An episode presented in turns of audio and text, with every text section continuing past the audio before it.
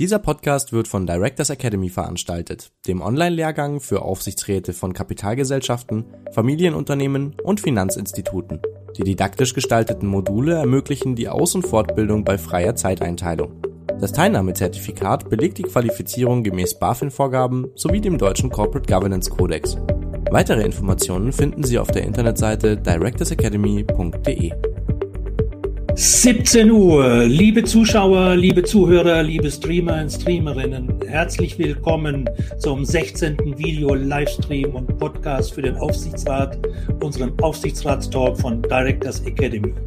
Mein Name ist Rudolf Ruther und ich begrüße Sie als Gastgeber und Moderator dieser 14-tägigen Video-Livestream-Podcast-Reihe, die jeden ersten und dritten Donnerstag um 17 Uhr bei LinkedIn live ausgestrahlt wird und anschließend als Video-Livestream auf LinkedIn nachgeschaut werden kann, zusammen mit Ihren Kommentaren und Fragen. Das heißt, es wird alles in aller Ewigkeit aufbewahrt und ich wünsche uns heute viel Erfolg mit unserem Schwerpunktthema Politik und Aufsichtsrat. Wer ist der Treiber der aufsichtsrechtlichen Normen? Heute mit unserem Gast Dr. Michael Kemmer. Herzlich willkommen. Hallo, Herr Rother. Schön, dass ich dabei sein kann. Wir freuen uns, dass Sie heute unser Gast sind, Herr Dr. Kemmer. Herr Dr. Kemmer ist seit Februar 2021 Mitglied der Regierungskommission Deutscher Corporate Governance Codex. Er studierte Betriebswirt und Steuerberater, ist unter anderem Vorsitzender des Verwaltungsrats der FMS Wertmanagement Gesellschaft, Vorsitzender des Aufsichtsrats der Umweltbank AG und Mitglied im Aufsichtsrat der Thyssischen, Thyssischen Handelsgesellschaft MBH. Seine Karriere begann er 1988 bei der Bayerischen Vereinsbank, ehe er 1994 Leiter der Hauptabteilung Finanzen der DG Bank wurde. 96 kehrte Dr. Kemmer als Bereichsleiter, später als Bereichsvorstand Konzernrechnungswesen und Controlling zur Bayerischen Vereinsbank beziehungsweise zur späteren Hypo Vereinsbank zurück und war zwischen 2003 und 2005 Mitglied im Vorstand. 2006 wechselte er in den Vorstand der Bayern LB, dem er bis 2008 als Finanzvorstand und bis 2009 als Vorstandsvorsitzender angehörte. Und ab 2017, ab, Entschuldigung, ab 2010 bis 2017 war Herr Dr. Kemmer Hauptgeschäftsführer und Vorstandsmitglied des Bundesverbandes deutscher Banken und war über viele Jahre der offizielle Vertreter des privaten Bankgewerbes in Deutschland. Er war somit der oberste Banker unserer Bundesrepublik. Lieber Herr Dr. Kemmer, Sie haben aufgrund Ihrer zahlreichen Mandate überdurchschnittliche und vor allen Dingen langjährige Führungs- und Gremienerfahrung sammeln dürfen und haben auch vieles erlebt. Wie definieren Sie Führung, Herr Dr. Kemmer? Was macht für Sie einen guten Leader aus? Das ist natürlich eine Frage, mit der wir locker die ganze Stunde jetzt füllen könnten, aber das, es ist nur zum Aufwärmen. das wollen wir nicht. Deswegen bemühe ich mich um eine kurze Antwort. Ich glaube, Führung hat im Wesentlichen äh, zwei Komponenten. Die eine ist die Komponente Führung, muss Guidance geben, muss Leitplanken bilden, muss äh, Orientierung geben, muss ein bisschen sagen, wo es lang geht. Das ist die eine äh, Komponente, das heißt, man muss da auch Verantwortung äh, übernehmen und Verantwortung vorleben. Die zweite Komponente, mindestens genauso wichtig, ist die kommunikative Komponente, das heißt, äh, die Leute mitnehmen, die Leute motivieren, die Leute anhören.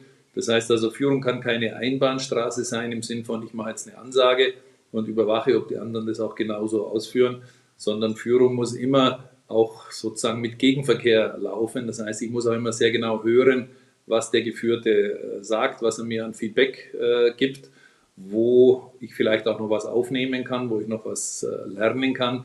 Also das ist ganz wichtig, dieses kommunikative äh, Element der Führung darf allerdings nicht äh, darüber hinwegtäuschen, dass es da keine Basisdemokratie geben darf, sondern Führung muss eben irgendwann mal auch entscheiden und äh, das heißt, man muss dann irgendwann mal auch sich unter den vorhandenen Alternativen die rauswählen, die einen selbst am meisten äh, überzeugt.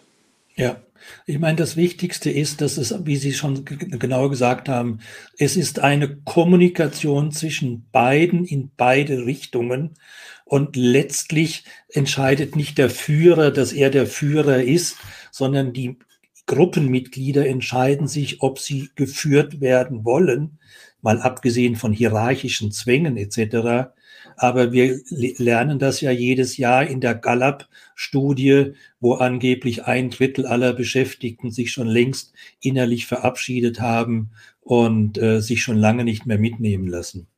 Ja, also Herr Dr. Kemmer, können Sie sich noch erinnern, an Ihr erstes Aufsichtsratsmandat, beziehungsweise wie sind Sie zu Ihrem ersten Aufsichtsratsmandat gekommen?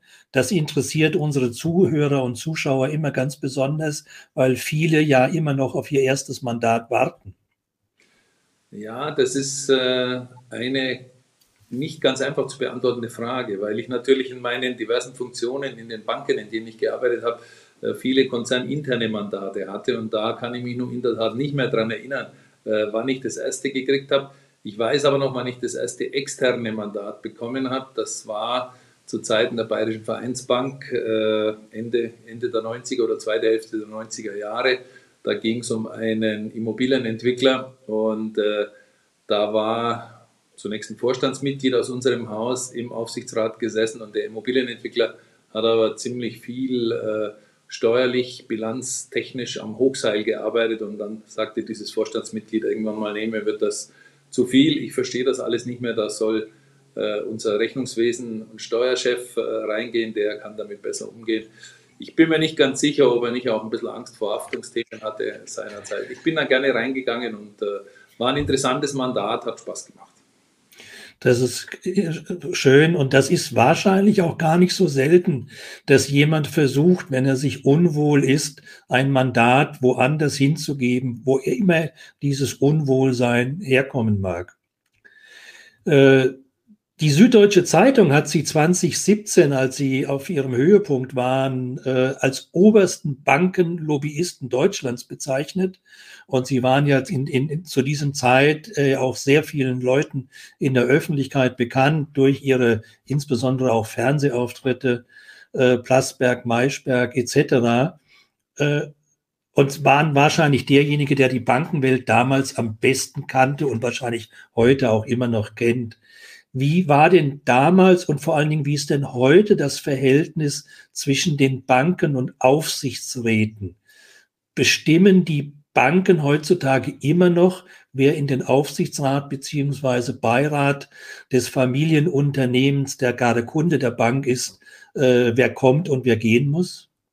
Nein, also das ist, das ist schon lange äh, Vergangenheit. Ich meine, es gab schon Zeiten, es war vielleicht so zu Beginn meiner Karriere, wo die Aufsichtsräte äh, gerade auch der berühmten Deutschland AG, also der großen deutschen Kapitalgesellschaften, noch sehr stark mit Bankern äh, besetzt waren und wo die Banken auch großen Einfluss äh, auf die Aufsichtsratsbesetzung hatten. Aber das ist lange vorbei, wenn Sie sich heute die DAX-Aufsichtsräte anschauen, wenn Sie sehen, dass da aktive Banker eigentlich gar nicht mehr oder fast nicht mehr ja. vertreten sind. Ein paar äh, Banker im Ruhestand sind in der Tat dabei.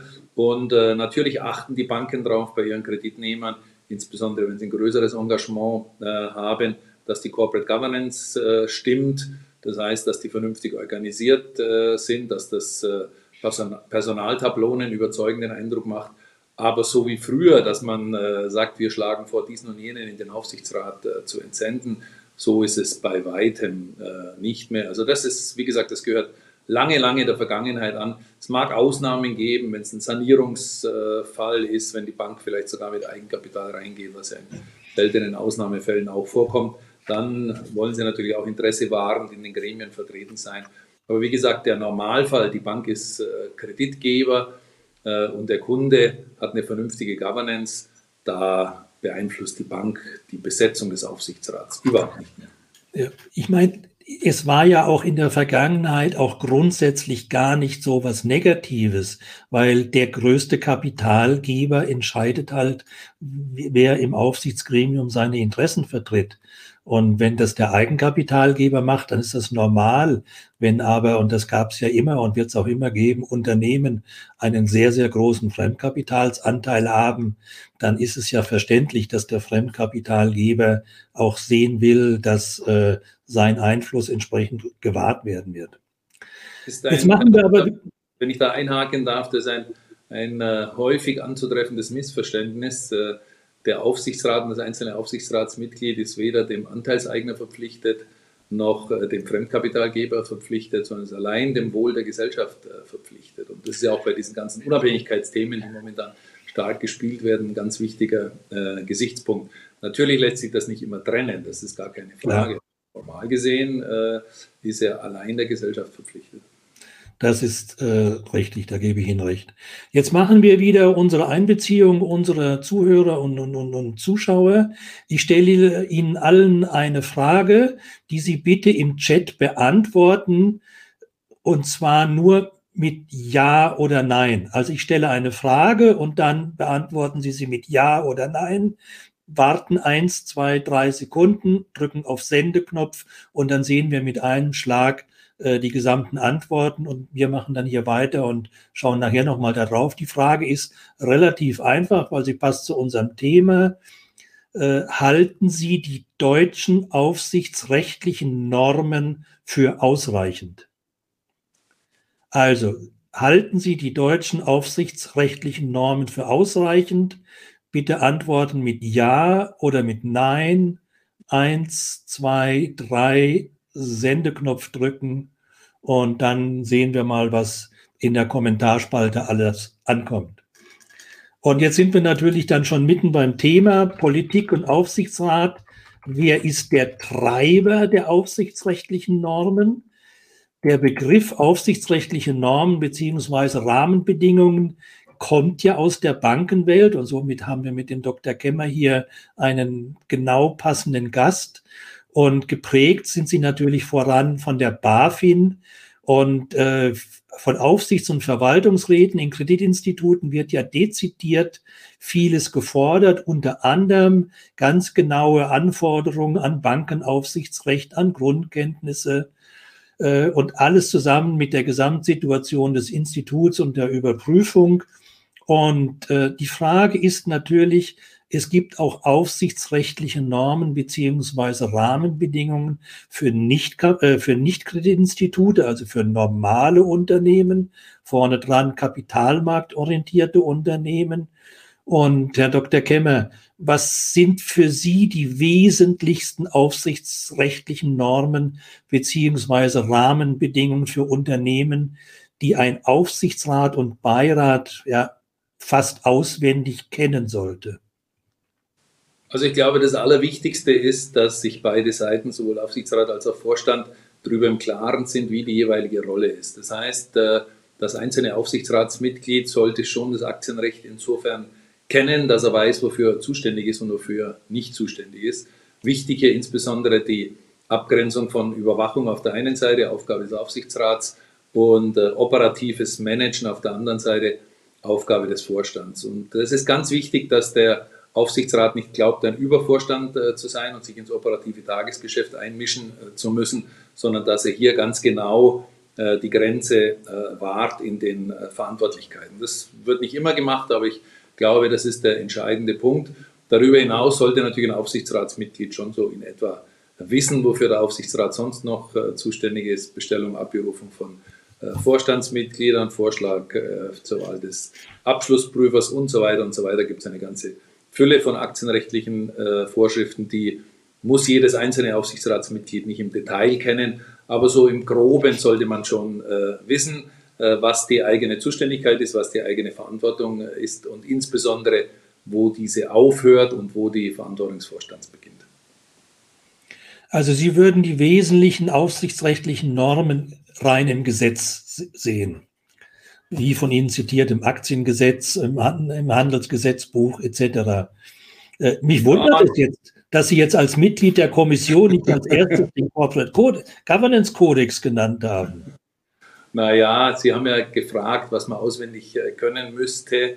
Äh, das sind jetzt, sage ich mal, die Basics, die ich gerade genannt habe. Klar, Es wäre natürlich schon gut, wenn der Aufsichtsrat einer Aktiengesellschaft auch ein bisschen weiß, was der Corporate Governance Codex ist, was drinsteht, äh, vor allem wie er funktioniert mit diesem Comply or Explain äh, System. Das ist äh, schon etwas, was einem geläufig sein sollte. Wobei es da jetzt auch schon wieder ein bisschen davon abhängt, handelt es sich um eine größere, eher Publikumsaktiengesellschaft. Da würde ich mal sagen, ist die Kenntnis dieser Themen wahrscheinlich wichtiger, als wenn es eine kleine, vielleicht auch eine Familien-AG ist. Da sollte man es auch wissen, aber da ist es nicht so äh, zwingend. Also, äh, ich will den, den äh, Kodex, bin ja selber Mitglied, wie Sie sagten, in der Kommission, nicht äh, klein machen. Äh, man sollte ihn kennen, man sollte im Groben wissen, was drinsteht. Der ist ja äh, sehr ausführlich. Aber die Basis für die Arbeit des Aufsichtsrats ist natürlich schon die, sind natürlich schon die einschlägigen aktienrechtlichen Vorschriften. Wenn man jetzt fragt, wer der Treiber der Entwicklung dieser Normen und Rahmenbedingungen ist, dann ist natürlich bei Gesetzen, sagt man, das ist der Gesetzgeber, aber äh, der Gesetzgeber macht nur das, was die Politik äh, gerade als wichtig erachtet. Äh, wir sind dann schon mitten beim Thema, wenn, Sie, wenn wir bei den Gesetzen mal bleiben. Äh, wie kommt die Politik auf die Idee, aufsichtsrechtliche Normen zu verändern? Weil sie verändert ja permanent die Normen und die Rahmenbedingungen durch die äh, diversen Gesetze. Ja, also da gibt es natürlich viele äh, Quellen. Vieles äh, kommt hier auch aus Brüssel, äh, wo eben kluge Leute, das meine ich jetzt gar nicht äh, negativ, sondern wirklich positiv. Ich habe auch gute Erfahrungen mit den äh, Fachleuten in Brüssel gemacht, wo kluge Leute einfach sitzen und analytisch an die Themen rangehen, ein bisschen generisch sich auch die Frage stellen, was brauche ich, damit ein Kapitalmarkt gut funktioniert wo hakt es, äh, wo muss, müssen Dinge äh, verbessert äh, werden, gerade in puncto Transparenz, Klarheit der Darstellung und und und. Also da wird vieles, sage ich mal, auch analytisch abgeleitet, läuft dann durch die üblicherweise recht langwierigen EU-Prozesse, bevor es dann als Richtlinie verabschiedet wird, die dann vom Gesetzgeber in deutsches Recht umzusetzen ist. Da kommt eigentlich sehr viel her, sage ich mal, was, was so den laufenden Betrieb und die laufende äh, Fortentwicklung des Rechts äh, betrifft. Einiges kommt natürlich dann auch, äh, wenn das Kind im Brunnen liegt, Stichwort Wirecard beispielsweise, das völlig klar. Da kommen dann die politischen Mechanismen in ihrer vollen Schönheit zum Tragen. Da gibt es dann Druck, da wird dann die Frage gestellt, wer ist wofür verantwortlich und dann beginnt operative Hektik. Dann muss man sehr schnell irgendetwas auf den Tisch legen, um zu zeigen, dass man als Politik auf diese Probleme, auf diese Missstände, auf diesen Problemfall adäquat äh, reagiert hat. Das ist dann gelegentlich mal ein Schnellschuss. Das äh, Ganze hängt auch sehr stark vom Timing ab. So gesehen war Wirecard ein bisschen schwieriges äh, Timing, denn äh, Wirecard hat gut ein, oder der, der Fall Wirecard ist explodiert, gut ein Jahr vor der Bundestagswahl. Da wird es dann natürlich immer ganz äh, besonders schwierig und dann muss dann die Politik immer ganz besonders viel Aktionismus äh, entwickeln. Also das gibt es da durchaus äh, auch und das haben wir auch bei Wirecard gesehen. Da gab es ein umfangreiches äh, äh, Gesetzespaket, was vorgelegt wurde. Ja, da kommen wir vielleicht gleich nochmal dazu, zur, Entschuldigung, zur besonderen Rolle von der Politik. Was mir auch auffällt, äh, wir kriegen natürlich auch immer mehr, nicht nur europäische, sondern internationale Einflüsse, jetzt gerade aus USA, ging ja vor einigen Tagen wieder durch die Medien, dass in USA die Finanzinstitute die schriftliche Kommunikation ihrer Mitarbeiter überwachen müssen. Das bedeutet auch, sie müssen überwachen den WhatsApp-Verkehr ihrer Mitarbeiter. Und weil die Deutsche Bank und andere das zum Beispiel in, der, äh, in Amerika nicht gemacht haben, gab es an der Wall Street äh, Strafen in Millionenhöhe und die BaFin hat natürlich dann auch gleich berichtet, ja, das findet sie nett, dass wir sie jetzt in Deutschland auch machen, äh, dass die deutschen Banken den WhatsApp-Verkehr ihrer Mitarbeiter überwachen. Wie finden Sie solche Entwicklung? Macht sowas Sinn? Lenkt das nicht eigentlich von dem Kern des tatsächlichen Risikos oder von dem Kern der tatsächlichen Good Corporate Governance ab? Also ich kenne das Ganze wie Sie auch nur aus der Presse. Ich habe allerdings ein bisschen ein anderes Bild äh, wie Sie. Ich glaube, es geht jetzt nicht äh, darum, dass äh, die Aufsichtsbehörden überwachen, äh, ob jetzt der Händler gerade eine WhatsApp schickt, mit der er seiner Cousine zum Geburtstag äh, gratuliert, sondern mein Bild ist, äh, dass der WhatsApp-Verkehr einfach nicht an die Stelle des dokumentierten, der dokumentierten Kommunikation in der Bank oder zwischen den Banken genutzt werden darf. Ich glaube, dass das das Problem war, denn letztendlich müssen Sie ja alles, was ausgetauscht wird, auch sauber dokumentieren, damit Sie später belegen können, dass es ausgetauscht äh, worden ist. Und wenn man eben WhatsApp-Nachrichten hin und her schreibt in der Meinung, die würden dann nicht dokumentiert werden und hätten dann weniger äh, Gewicht oder, oder weniger Glaubwürdigkeit oder wie auch immer, dann äh, ist das äh, schwierig. Andererseits ist natürlich so, wenn Sie zum Hörer greifen und jemanden anrufen, wird es auch nicht äh, unmittelbar dokumentiert. Beim Händler allerdings wird es schon dokumentiert. Da gibt es ja die äh, Sprachaufzeichnungen dann auch, die, die vorgeschrieben sind. Also ist wahrscheinlich äh, eine fließende Grenze. Ich persönlich habe Verständnis dafür, dass der Regulator sagt, wenn schriftlich Informationen dienstlicher Art ausgetauscht werden zwischen Personen, die miteinander im Geschäftsverkehr stehen, müssen diese dokumentiert äh, sein. Und äh, das ist, soweit ich das gelesen habe, unterblieben äh, bei den von Ihnen genannten Institutionen und deswegen gibt es jetzt äh, Strafen. Nochmal, ich kenne es nur aus der Zeitung, das ist das Bild, was ich mir davon gemacht habe. Ich hoffe, dass ich es richtig einschätze. Garantieren kann ich es nicht. Ja, das müssen wir auch noch abwarten über die Details, weil das war natürlich, wie Sie zu Recht sagen, waren nur die, die Oberflächlichkeiten erwähnt. Aber äh, was natürlich bleibt, ist die Frage, hat man es aus Versehen, aus Leichtigkeit und Leichtfertigkeit gemacht oder hat man es mit Absicht gemacht? Also äh, angeblich hat ja Markus Braun, Vorstandsvorsitzender von Wirecard, bewusst nur über WhatsApp kommuniziert, weil er mit Lotus Notes, E-Mails etc. Äh, und Briefen sowieso äh, hat er sowieso nicht geschrieben, äh, keinerlei Spuren hinterlassen wollte. Aber das muss man einfach sehen, wenn das alles mal im Nachhinein aufgeklärt wird. Aber jetzt müssen wir natürlich zu Ihrem, äh, nicht zu Ihrem, aber zum deutschen Corporate Governance Codex kommen, wo Sie seit Februar 21 Mitglied sind. Da kann ich nur noch mal gratulieren. Das ist sicher äh, eine große Ehre, wenn man in diesem Gremium mitarbeiten darf. Auf der anderen Seite hört man ja gelegentlich Stimmen, äh, dass in dieser Kommission zu wenig Unternehmer vertreten sind. Insbesondere Familienunternehmer aus dem Mittelstand, fehlen in der Kommission und äußern sich gelegentlich auch ein bisschen kritisch. Äh, vorne dran vor Jahren mal Jürgen Herreus, äh, einer unserer deutschen Vorzeigeunternehmer, der gesagt hat, der ehrbare Kaufmann braucht keinen Kodex guter Corporate Governance. Äh, aber kommen wir jetzt zu der Frage, wer entscheidet eigentlich über die Zusammensetzung der Kommission? Also die, die Mitglieder der Regierungskommission werden offiziell vom Bundesjustizminister berufen. Da gibt es ein sehr formalisiertes äh, Verfahren. Äh, natürlich sucht die der Bundesjustizminister nicht selber aus, sondern da wird halt geguckt, äh, da wird sicherlich auch vom Vorsitzenden des Gremiums geguckt, wer könnte da geeignet äh, sein. Aber das ist schon, sagen wir ein Prozess, der äh, durchaus ernst genommen äh, wird und deswegen freut mich, wenn Sie mir da gratulieren. Ich muss sagen, ich bin da auch ganz äh, stolz äh, darauf, dass ich da ja, sag ich mal, auf dem Praktiker-Ticket reingekommen bin.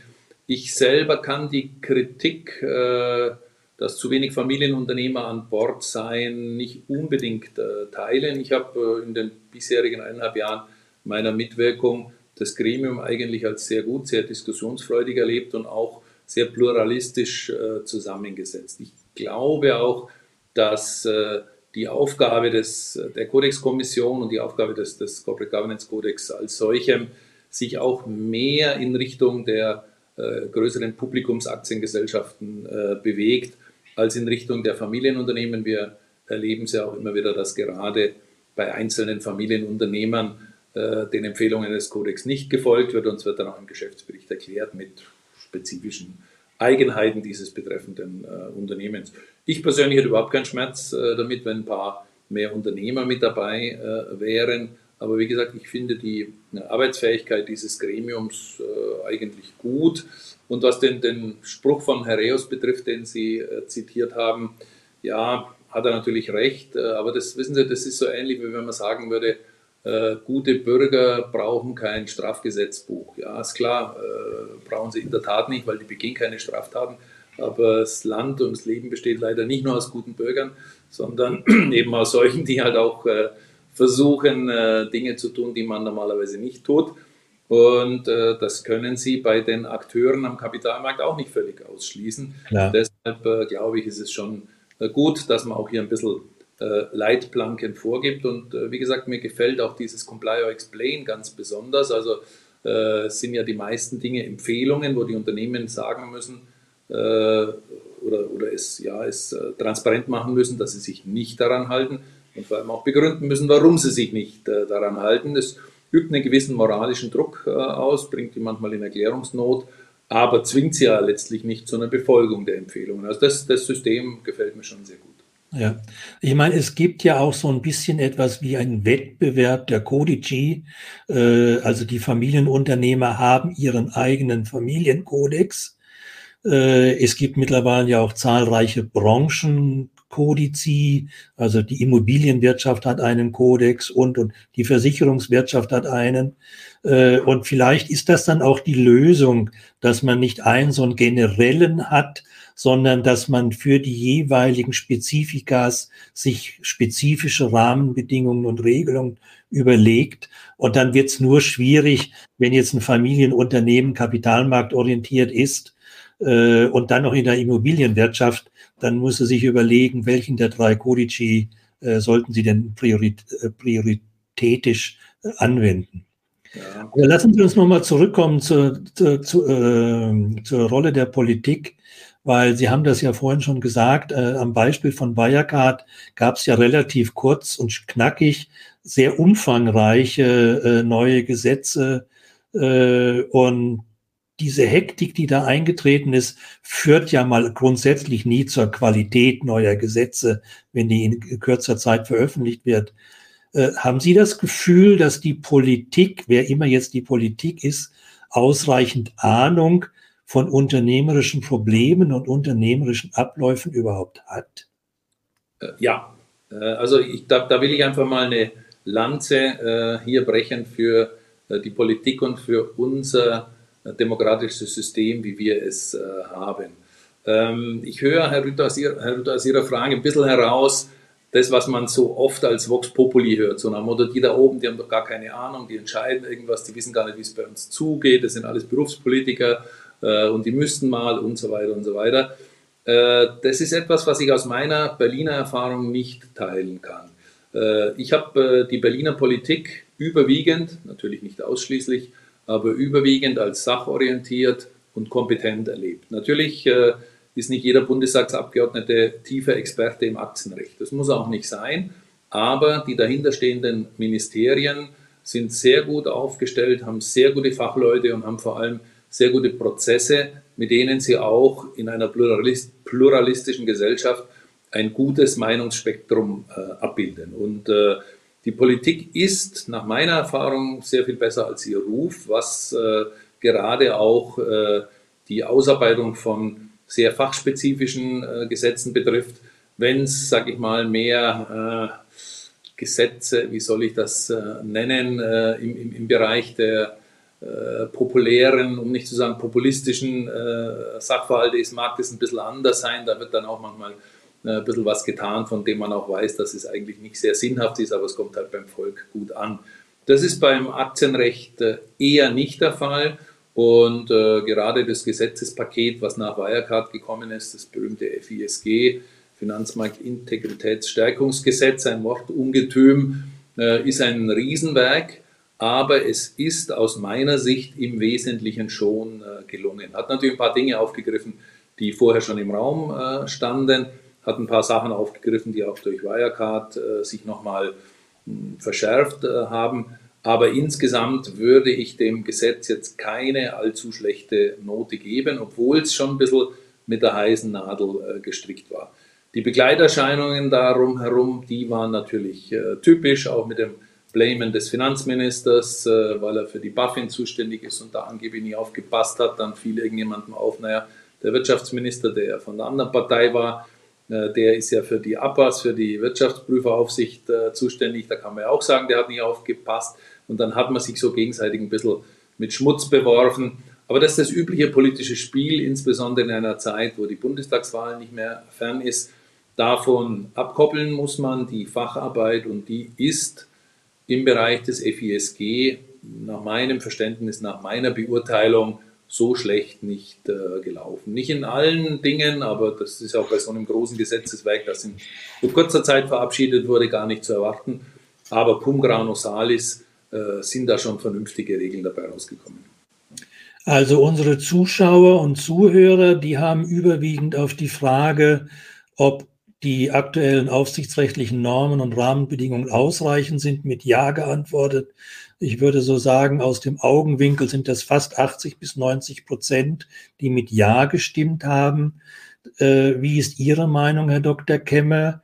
Äh, gibt es irgendwann ein Wirecard 2.0? Haben wir es schon lange, ohne jetzt irgendwelche Stichworte zu nennen, die durch die Pressen und Medien gehen? Äh, reichen unsere Normen und Rahmenbedingungen, um wesentliche Probleme in der Zukunft zu vermeiden?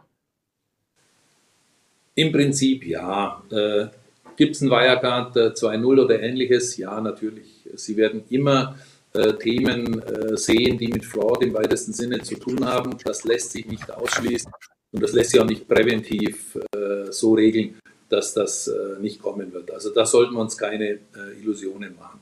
Ich glaube, die Gefahr ist eher, dass wir vielleicht zu viel ins Klein-Klein gehen bei der äh, Regulierung, äh, in bester Absicht dann zu viele Dinge äh, regeln und dann so ein bisschen die Gefahr besteht, dass man den Wald vor lauter Bäume nicht mehr äh, sieht, dass also ein bisschen auch der gesunde Menschenverstand darunter leidet. Wir sind noch nicht so weit, aber in einzelnen Bereichen, gerade wenn ich äh, vom Bankgeschäft ausgehe, das ich nun gut kenne und wo ich auch die Regulierung gut kenne, äh, ist es manchmal schon so, wenn Sie sich die dicken Prüfungsberichte der Banken anschauen, mit ganz, ganz vielen Listen, so nach Motto Tick the Box, was der Wirtschaftsprüfer alles äh, abhaken äh, muss, da kann man schon die Frage stellen, ob es nicht an der einen oder anderen Stelle einen Overkill gibt. Also das heißt, wir haben kein Defizit an Regulierung, wir haben an der einen oder anderen Stelle vielleicht zu viel detaillierte Regulierung. Wir sollten aber immer darauf achten, dass wir eine systemische Regulierung machen. Das heißt also, äh, dass sichergestellt wird, dass die einzelnen Unternehmen äh, Systeme äh, installiert haben, die sie weitestmöglich davor schützen, Opfer von Betrügereien zu werden und sollten nicht glauben, dass man mit Einzelregelungen dieses auch schaffen kann. Trotzdem, wie ich eingangs sagte, da beißt die Maus keinen Faden ab. Es wird irgendwann einmal aus einer anderen Richtung ein Betrugsfall äh, kommen, genauso wie Wirecard nicht der erste Betrugsfall gewesen ist. Da könnte man eine ganze Reihe aufzählen. Ja. So wird es auch nicht der letzte äh, gewesen sein. Aber ich habe das Gefühl, dass sich die aufsichtsrechtlichen Regelungen im Laufe der Zeit äh, und auch durchaus getrieben durch die einzelnen Problemfälle, die es gab, schon immer wieder äh, verbessert haben. Manchmal zu sehr verfeinert, aber im Grunde genommen geht es schon in die richtige Richtung. Ich glaube, das ist auch insgesamt die Meinung äh, bei den wesentlichen äh, Elementen und Entscheidungsträgern in der Corporate Governance. Äh, unter anderem hat ja vor zwei Tagen die Clara Streit in ihrem Handelsblatt-Interview, wo sie zu den Top 10 Aufsichtsräten Deutschland gekürt worden ist, äh, genau dieses auch wieder unterstrichen. Es gibt keine Notwendigkeit für weitere Gesetze und Reformen. Es geht eigentlich vielmehr darum, sie einzuhalten und die Qualität in den Aufsichtsgremien und in den Vorstandsgremien zu verbessern und da vielleicht, sage ich mal, in, auf der persönlichen Seite nachzuschärfen oder Veränderungen reinzubringen. Auf der anderen Seite, wenn ich mir die ganzen Nachhaltigkeitsexperten und Agitateure anschaue, die wollen natürlich noch jede Menge äh, Kilo oben auflegen bei den Gesetzen und Reformen.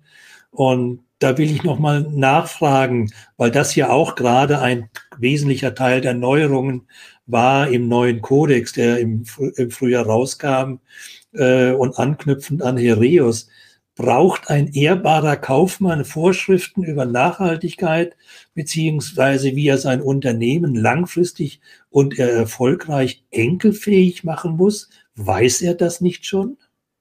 Also in der Allgemeinheit neigt man natürlich dazu zu sagen, braucht er nicht, weiß er, äh, kann er ja, hat er ja auch durch seine äh, Erfahrung bewiesen durch das erfolgreiche Führen des Unternehmens. Gleichwohl, ich glaube, das Nachhaltigkeitsthema ist schon wichtig, in den Unternehmen verankert zu werden. Ob alles Sinn macht, was da momentan kreucht und fleucht, das steht auf einem anderen Blatt, komme ich gleich noch dazu. Aber insgesamt haben Sie ja bei dem Thema Nachhaltigkeit oft ein bisschen äh, den Konflikt, dass äh, die Beachtung der Nachhaltigkeit, ich sage es jetzt mal so ganz allgemein, die Beachtung der Nachhaltigkeit äh, oft äh, jetzt nicht gerade im Gegensatz zur Profitabilität steht, aber vielleicht schon an der einen oder anderen Stelle die kurzfristige Rentabilität äh, beeinträchtigt. Ich mache ein relativ simples Beispiel. Wenn Sie ein neues Betriebsgebäude bauen, äh, und sie bauen es mit nachhaltigen Baumaterialien, ist es im Zweifel teurer, als wenn sie es äh, mit nicht nachhaltigen Baumaterialien äh, bauen.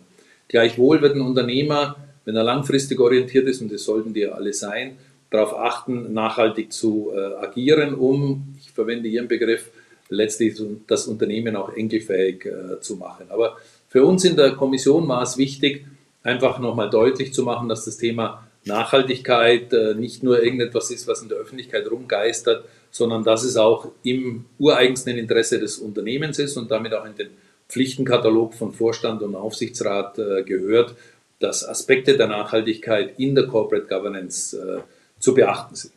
Das ist das eine. Das zweite ist die Frage, ist das alles vernünftig, was momentan an Regulierung zur Nachhaltigkeit kommt? Da habe ich nun erhebliche Bedenken denn äh, da bewegen wir uns doch im Feld sehr feingliedriger Fallunterscheidungen. Da gibt es dann äh, die berühmten Entwürfe der EU-Kommission mit 400 Seiten äh, Terminologie. Und da ist schon die Frage, wie handhabbar äh, sind diese Dinge äh, tatsächlich. Und da muss man, glaube ich, sehr genau schauen, dass man keinen Overkill äh, begeht an der Stelle. Und ein drittes kommt noch hinzu, das ist ein bisschen fundamental, Kritik an bestimmten Vorgehensweisen in dem Bereich. Ich komme ja sehr stark aus dem Bankaufsichtsrecht. Bankaufsichtsrecht hat eine ganz klare Aufgabe, nämlich die Finanzstabilität sicherzustellen. Und in dem Moment, wo das Bankaufsichtsrecht für politische Themen in Anführungszeichen missbraucht wird, nämlich zum Beispiel dazu, die Welt nachhaltiger zu machen, was natürlich ein ehrenwertes Ziel äh, ist, aber in dem Moment kann sie nicht mehr in gleicher Weise die Finanzstabilität äh, sichern. Gleiches gilt für die EZB beim Thema Preisstabilität. Auch da sage ich, die soll sich auf das Thema Geldwertstabilität konzentrieren, da hat sie genug zu tun und soll nicht daneben auch noch das politische Thema der Nachhaltigkeit mitspielen. Äh, Bankaufsichtsrechtlich zum Beispiel dadurch, dass äh, nachhaltige Kredite mit weniger Eigenkapital zu unterlegen sind. Ja. Ist dann richtig, wenn sie tatsächlich weniger risikoträchtig sind. Das wird häufig der Fall sein. Dann kann man sie auch mit weniger Eigenkapital unterlegen, aber nur, weil sie nachhaltig sind, ohne auf das Risiko zu schauen, das sollte man nicht tun. Denn das verwischt äh, die Ziele, die mit diesen Regelungen verbunden sind. Und das kritisiere ich sowohl im Bankaufsichtsrecht als auch bei der Europäischen Zentralbank in äh, Sachen Bekämpfung der Inflationssicherung der Geldwertstabilität. Ja. Kommen wir nochmal zurück zu den kapitalmarktorientierten Unternehmen, zur äh, Kommission. Äh, wahrscheinlich wird es jetzt ein oder zwei Jahre lang keine Änderungen geben. Äh, das heißt, der jetzige gültige Kodex hält vielleicht mal äh, tatsächlich mal zwei, drei Jahre. Aber nichtsdestotrotz wird es irgendwann weitere wesentliche Änderungen geben. Haben Sie irgendeine Vermutung, ein Gefühl, was es irgendwann auch in dem Kodex noch zusätzlich geben wird? Also das kann man im Moment schwer äh, prognostizieren. Also man kann es allgemein schon prognostizieren, spezifisch kann man es schwer prognostizieren. Ich teile Ihre Einschätzung, dass wir jetzt im Moment durch die Einarbeitung der Nachhaltigkeitsthemen und durch die Anpassung an die äh, Themen, die aus dem FISG gekommen sind, denn da sind ja einige Kodexempfehlungen auch ins Gesetz übernommen äh, worden, dann müssten wir sie natürlich nicht mehr als äh, Empfehlungen äh, halten, zum Beispiel die Pflicht zur Einrichtung eines Prüfungsausschusses und vieles andere mehr. Äh, aber ich teile Ihre Einschätzung, dass wir da jetzt zunächst mal einen Stand haben, auf den man aufsetzen kann. Wenn Sie nach Brüssel äh, schauen, da wurde jetzt vor kurzem wieder äh, konsultiert das Thema Verbesserung der Unternehmensberichterstattung im weitesten Sinne. Aber sagen wir mal so, das sind dann auch die äh, drei Klassik-Themen. das ist die Corporate Governance auf der einen Seite, das ist die Prüfung äh, mit allem, was dazugehört, Unabhängigkeit der Wirtschaftsprüfer und und und zum Zweiten und ist letztlich das äh, Thema Enforcement, also wie kann ich sicherstellen, dass die Richtigkeit äh, der Unternehmensdaten gewährleistet ist. Diese drei, zu diesen drei Themen wurde konsultiert. Ich kann da nicht ausschließen, dass es da an der einen oder anderen Stelle noch Feinschliff geben wird, noch Anpassungen geben wird, aber ich sehe jetzt im Moment kein großes Thema, wo man sagt, das ist noch unbearbeitet und das muss jetzt in Angriff genommen äh, werden. Äh, wäre auch seltsam, weil wenn es so ein großes Thema gäbe, hätten wir es in der Kommission natürlich schon in Angriff genommen. Ja. Ähm, gehen wir mal in die Praxis äh, und zu den tatsächlichen Problemen, die ja nun viele Unternehmen im Moment haben, äh, aufgrund der aktuellen wirtschaftlichen Rahmenbedingungen. Da sehe ich im Moment ein großes Problem im Verhältnis zwischen Aufsichtsrat und Vorstand oder in der Zusammenarbeit. Und zwar mit dem Aspekt, wie stellt ein Aufsichtsrat sicher, in dieser zunehmend volatilen Welt Unternehmensrisiken korrekt und zeitnah zu identifizieren und das in einem vernünftigen Maß natürlich dann nicht nur identifizieren, kontrollieren und minimieren. Und wie kann ein Aufsichtsrat in Beschlüsse eingebunden werden, wenn strategisch relevante Entscheidungen manchmal innerhalb von Tagen, von Stunden gefällt werden müssen? Also die klassische Sitzung äh, alle drei Monate oder selbst wenn sie alle zwei Monate ist, würde ja da gar nicht mehr helfen. Also mal weg von den äh, gegebenen regulatorischen Vorschriften. Was ist Ihre Meinung? Wie sollte ein Aufsichtsrat sicherstellen, dass er das Unkontrollierbare noch kontrollieren kann? Also das Unkontrollierbare kann er nicht kontrollieren, sonst wäre es nicht unkontrollierbar. Aber das ist jetzt ein Zirkelschluss, war auch nicht ganz ernst äh, gemeint. Nein, äh, ich glaube, ein wichtiger Punkt, den Sie angesprochen haben, ist das Thema äh, Risikomanagement, Früherkennung von Risiken, Managen von Risiken. Da gilt das, was ich eingangs äh, sagte. Hier muss man sehr genau differenzieren zwischen der Zuständigkeit des Aufsichtsrats und der Zuständigkeit des Vorstands.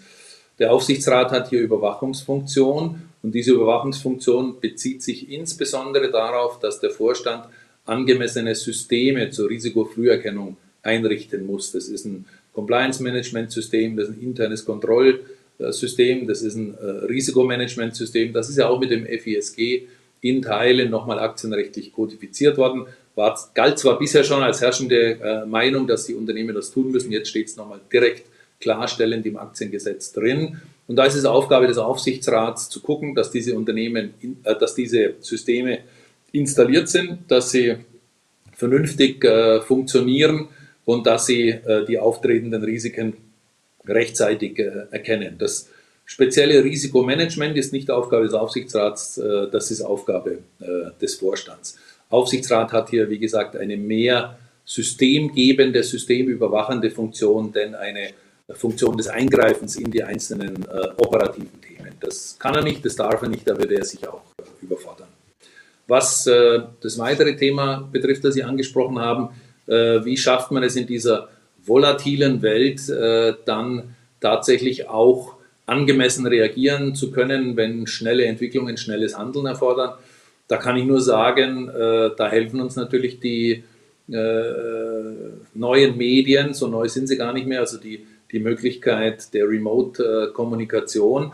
Äh, also notfalls, sag ich mal, wenn es irgendwo brennt, kann ich als Aufsichtsratsvorsitzender, muss ich als Aufsichtsratsvorsitzender binnen eines Tages auch eine Aufsichtsratssitzung virtuell ja. äh, zustande bringen und sei es abends um 10, wenn die Leute dann äh, normalerweise Zeit haben. Also je größer der Druck ist, äh, umso schneller schafft man es dann auch. Und äh, gut, ich hatte jetzt äh, Gott sei Dank noch nicht als Aufsichtsratsmitglied oder Aufsichtsratsvorsitzender äh, die Notwendigkeit, weil so eine massive Krisensituation war, etwas wirklich binnen Stunden organisieren zu müssen. Aber es gab da schon auch immer wieder mal Themen, wo man gesagt hat, da müssten wir uns außerhalb äh, der normalen Routine der Aufsichtsratssitzungen zusammenfinden. Und das lässt sich gut organisieren. Und da ist auch jedem Aufsichtsratsmitglied bewusst, dass es hier eine Verantwortung trägt und dass es dann auch zur Verfügung stehen muss. Die Terminabstimmung ist da nicht immer ganz einfach weil jeder einen vollen Kalender hat. Aber wenn es gehen muss, geht's. Also die Erfahrung ja, habe ich gemacht Und da bin ich sehr zuversichtlich, dass auch, wenn das noch kurzfristiger nötig wäre, weil die äh, Krisen noch härter äh, werden, dass das dann auch schneller ginge. Ja, und da sind wir natürlich dann gleich bei dem wichtigsten Punkt oder aber einen der wichtigsten Punkte, zeitliche Verfügbarkeit der einzelnen Aufsichtsrats- und Beiratsmitglieder. Äh, das hat dann schon seinen Grund, warum wie früher zehn Mandate eigentlich nicht funktionieren, wenn heutzutage man öfters miteinander kommunizieren muss, schneller, ungeplanter miteinander kommunizieren muss. Und mir fällt in dem Zusammenhang ein Satz ein, den der Andreas Krebs mal in einem Artikel von, glaube ich, vor zwei Jahren im Bordmagazin geschrieben hat über die neue äh, angepasste Arbeitsweise des Aufsichtsrats, der sinngemäß gesagt hatte, wer sich sein Scheitern nicht vorstellen kann, hat zu wenig Fantasie und gehört nicht in den Aufsichtsrat. Äh, wie machen Sie das persönlich? Wie halten Sie sich fit? Wie kommen Sie zeitlich den äh, wachsenden Verantwortlichkeiten nach? Haben Sie Ihre Arbeitsweise, Ihren Arbeitsstil auch anpassen, ändern müssen? Also ich beginne vielleicht mal mit dem, mit dem Zitat, was Sie genannt haben. Es gefällt mir gut. Äh, ich glaube, für die Aufsichtsratsarbeit gilt genauso wie wahrscheinlich sogar noch stärker für die Vorstandsarbeit, was sie brauchen in diesen Funktionen, ist eine, ein gewisses Maß an Demut. Deswegen das mit dem Scheitern, persönlichen Scheitern hat mir gut gefallen. Sie müssen demütig sein, auch wenn Sie Vorstandsvorsitzender sind, auch wenn Sie Aufsichtsratsvorsitzender sind. Sie müssen wissen, dass Sie nie alles im Griff haben können, dass immer irgendwo was passieren kann, wo Sie möglicherweise auch mal einen Fehler machen und das muss man sich äh, eingestehen. Das ist eine wichtige äh, Voraussetzung, äh, auch um vernünftig kommunizieren zu können mit allen Stakeholdern. Das also, deswegen mir gefällt das Zitat sehr gut, muss ich mir merken, denn das, das trifft auf jeden Fall. Zweiter Punkt, ja, der Anspruch an Aufsichtsräte hat zugenommen, ganz ohne Zweifel. Ich glaube, in den 50er Jahren hatte mal Hermann Josef Abs, der damalige Chef der Deutschen Bank, über 50 Aufsichtsratsmandate. Das wäre heute undenkbar, ist einmal rechtlich gar nicht möglich aber auch materiell gar nicht möglich. Dieser Handelsblattartikel, den Sie vorhin äh, zitiert haben über das Thema, wer sind die zehn wichtigsten Aufsichtsräte in Deutschland, hat noch für mich einen weiteren äh, sehr interessanten Aspekt enthalten. Und zwar haben die festgestellt, dass 80 Prozent der Aufsichtsratsmitglieder aus DAX-Konzernen nur ein Mandat äh, haben. Das hat mich persönlich überrascht. Ich habe gedacht, dass es weniger sind, aber nur 20 Prozent äh, der Mitglieder aus DAX-Aufsichtsräten haben mehr als ein äh, Mandat. Das zeigt auch, dass die Arbeitsbelastung hier schon äh, zugenommen hat. Was mich persönlich betrifft, ich kriege das ganz gut hin. Ähm, da muss man natürlich auch sagen, ich bin jetzt 65, ich habe in meinem Berufsleben schon einiges mitgemacht, schöne Dinge und auch schwierige Dinge. Und da lernen sie dann einfach auch äh, bestimmte Techniken. Sie haben auch ein Gefühl dafür, äh, was muss man sich etwas intensiver anschauen, wo äh, genügt es auch, wenn man auf Plausibilität prüft, wo man sich die Zusammenfassung äh, anguckt. Und äh, dann kommt man eigentlich schon auch ganz gut mit der Belastung äh, zurecht. Also ich muss sagen, ich mache diese Dinge gerne. Ich glaube, ich mache sie auch intensiv. Aber die Aufsichtsratstätigkeit, gut, jetzt muss ich natürlich auch einräumen, ich bin bei kleineren Unternehmen äh, tätig, das ist schon noch ein großer Unterschied äh, zu einem DAX-Konzern. Aber bei den Unternehmen, wo ich äh, tätig bin, ist es schon äh, machbar und ich habe durchaus daneben schon auch noch ein gewisses Maß an persönlicher Freiheit, was mir auch wichtig ist. Ja, das war auch, um nochmal auf den Artikel von der, oder das Interview von der Clara Streit zurückzukommen, das war auch eine ihrer Aussagen, äh, dass es eigentlich eine regelmäßige Überprüfung bedarf, ob die zeitliche Verfügbarkeit reicht und ob man nicht lieber äh, Verantwortlichkeiten abgibt, äh, um sich tatsächlich um die wesentlichen Dinge zu kümmern. Und äh, da würde ich auch gerne mal so mit Ihnen den, den Blick in die Zukunft werfen. Äh, was brauchen wir denn für eine Art von Aufsichtsräten und Beiräten in der Zukunft? Wir hatten gerade schon gesagt, zeitliche Verfügbarkeit. Unsere Zuschauer weisen in zahlreichen äh, Bemerkungen darauf hin. Unabhängigkeit ist äh, in der Regel auch immer ein, ein, ein, ein großer Schlüssel für eine Good Corporate Governance. Äh, gibt es irgendetwas, wo Sie sagen, aus Ihrem Blickwinkel, das sollten wir nicht vergessen, dass es ebenfalls sehr, sehr wichtig ist für unsere Aufsichtsräte in der Zukunft? Also ich glaube, äh, es ist gut, wenn Sie über ein gewisses Maß an Berufserfahrung äh, verfügen äh, und vielleicht auch schon einiges gesehen haben, vielleicht auch nicht immer nur in einem Unternehmen tätig, tätig gewesen sind, wobei gewisses, gewisse Spezialisierung ist sicherlich für die Aufsichtsratstätigkeit auch äh, nützlich. Aber gerade sage ich mal für den kommunikativen äh, Faktor, für das Einschätzen der handelnden Personen ist es schon gut aus meiner Erfahrung, wenn Sie unterschiedliche Unternehmen, unterschiedliche Institutionen, unterschiedliche Kulturen kennengelernt haben, weil dann tun Sie sich etwas äh, leichter äh, in der Beurteilung der Personen. Und äh, letztlich ist der kommunikative Faktor enorm wichtig bei den Aufsichtsräten. Sie sind als Aufsichtsratsgremium dazu verpflichtet, den Vorstand äh, zu bestellen, zu überwachen, zu entlassen. Das heißt, äh, sie müssen auch ein gutes Judgment äh, haben. Sie sitzen den Vorstandsmitgliedern ja auch nicht täglich auf dem Schoß, sondern sie müssen auch so ein bisschen darauf eingehen, darauf vertrauen können, wie die sich geben. Sie müssen die Glaubwürdigkeit einschätzen können. Sie müssen deren Stärken einschätzen können. Und äh, da ist es hilfreich, wenn Sie ein gewisses Maß an Berufserfahrung, an kommunikativer Erfahrung aus unterschiedlichen Institutionen äh, mitbringen. Das ist neben der fachlichen Eignung, die ja, so hat es ja auch das Handelsblatt rausgearbeitet, im Moment äh, relativ stark auch auf die Finanzer äh, geht. Aus nachvollziehbaren Gründen ist ja auch aktienrechtlich äh, nochmal verschärft worden. Aber daneben, neben dieser fachlichen Eignung, ist sicherlich auch die persönliche, die kommunikative Fähigkeit sehr, sehr wichtig. Ja.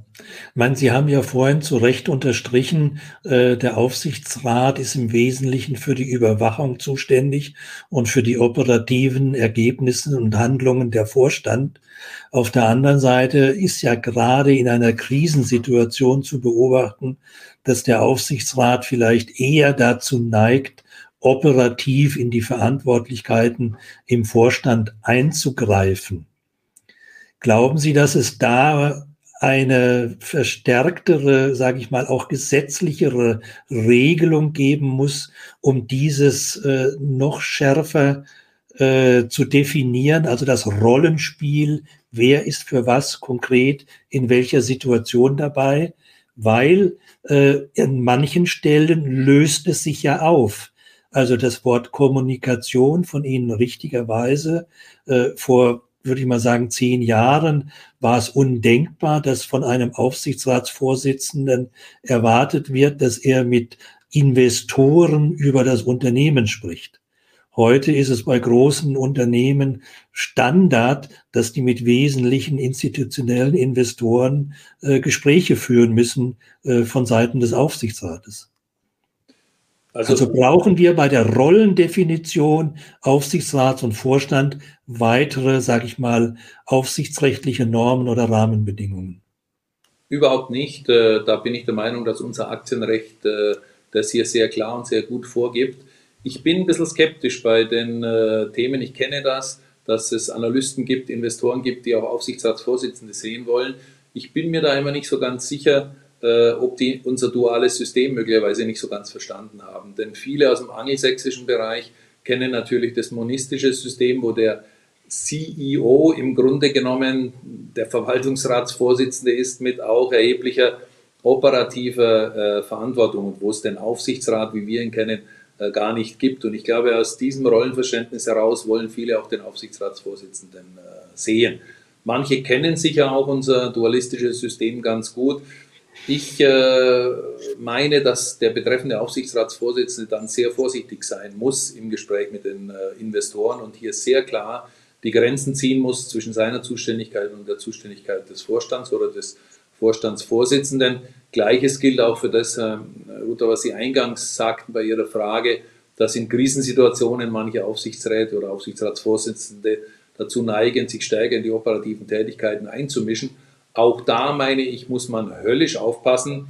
Äh, ich glaube, bei Krisensituationen ist es wichtig, dass der Aufsichtsrat am Ball bleibt. Das heißt, dass er die Frequenz der Kommunikation mit dem Vorstand erhöht, äh, dass er auch Rat äh, gibt. Das ist ja auch seine Aufgabe. aber dass er sich nicht in die operativen Tätigkeiten einmischt im Sinne von Anweisungen oder quasi Anweisungen. Ja. Das ist gerade in Krisensituationen tödlich, auch äh, was die Haftungsthemen äh, betrifft. Und je nachdem, wenn Sie auch einen Vorstand haben, der nicht stark ist, da spreche ich jetzt nicht aus eigener Erfahrung, sondern nur in der Theorie, äh, dann kann das natürlich sein, dass der das auch gerne nutzt, um sich zu exkulpieren. So nach dem Motto, lieber Aufsichtsratsvorsitzender, sag mir, was ich machen muss, um dann hinterher, wenn es schiefgegangen ist, sagen zu können, naja, es war ja die Anweisung vom Aufsichtsratsvorsitzenden. Also da muss man sehr vorsichtig äh, sein und äh, äh.